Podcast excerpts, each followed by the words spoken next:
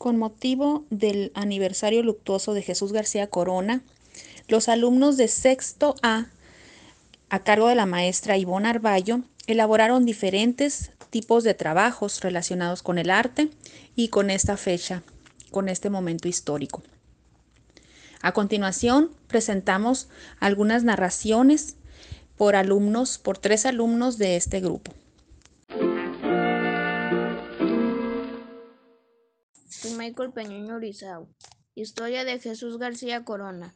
Conocido como el héroe de Nacosari por el acto de valentía que protagonizó el 7 de noviembre de 1907, salvando a su pueblo. El tren que conducía el sonorense llevaba vagones de dinamita a la estación minera El Porvenir, en Nacosari. Estando con su madre, le avisaron que había fuego en el tren. Entonces Jesús condujo la locomotora con la intención de llegar a un terreno plano, donde pudiera frenar, pero no lo consiguió. Alrededor de las dos de la tarde se oyó un gran estruendo. Fue tan intensa la explosión que el tren desapareció por completo. Este año se conmemora el 103 aniversario del fallecimiento de Jesús García Corona.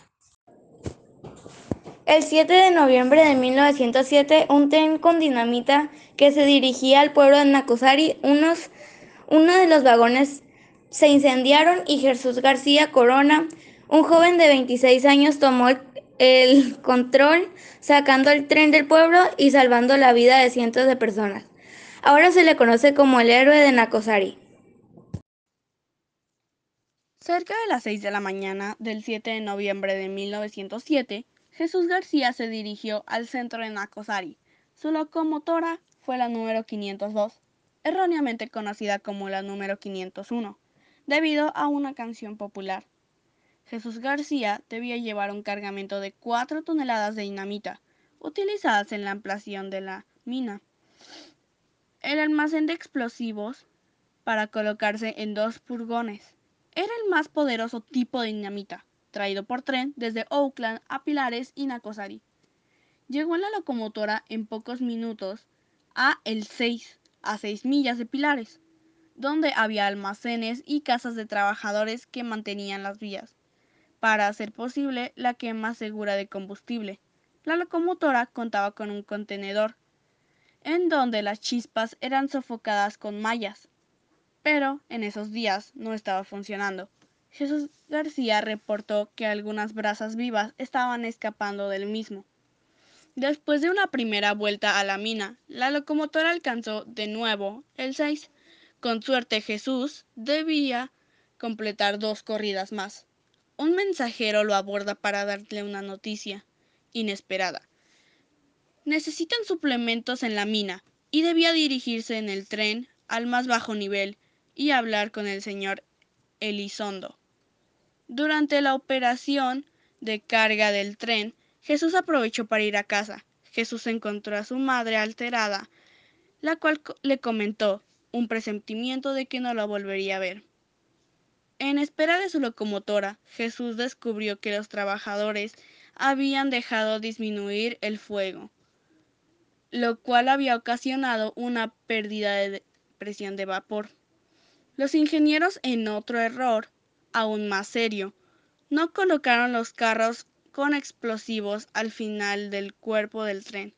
En este viaje los trabajadores colocaron la dinamita en los dos primeros carros enseguida de la caldera.